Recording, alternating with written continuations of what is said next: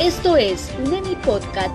Bienvenido a la agenda informativa de este día con el auspicio de Experience World, la cobertura médica mundial de Saludza, la empresa líder en medicina prepagada. Saludos cordiales directos amigos, los saluda Rosa Jiménez. De inmediato vamos con el desarrollo de la información. Desde el primero de julio entraría en vigencia un plan de retorno progresivo al trabajo presencial en las entidades del Gobierno Nacional. El próximo viernes se conocería una propuesta del Ministerio de Trabajo al Comité de Operaciones de Emergencia COE Nacional para la implementación de ese plan.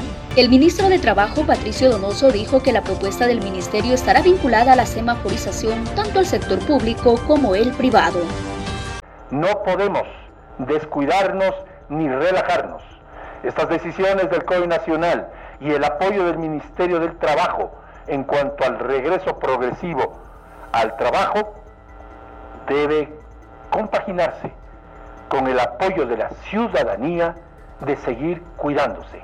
Pero por supuesto debemos reactivar el trabajo, reactivar la economía y cuidar la vida de nuestros Informó que se conocerá la propuesta presentada por el Ministerio de Trabajo para implementar el retorno progresivo y seguro al trabajo presencial.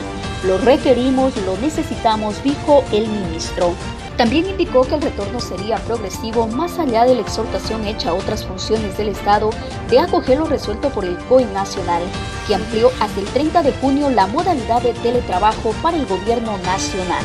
Además, se dispuso que el 25 de junio se presente a la plenaria del COE Nacional el plan de retorno progresivo del trabajo presencial de conformidad con lo que recomiendan dos mesas técnicas de este organismo. Es responsabilidad de las máximas autoridades de cada institución pública asegurar la atención de la prestación de servicios públicos para evitar paralizaciones o suspensiones, manifestó finalmente Donoso.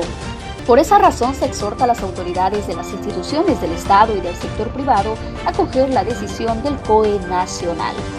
Esto ha sido lo más destacado del día. Nos encontramos en una próxima entrega informativa de UNEMI Podcast. Permiso.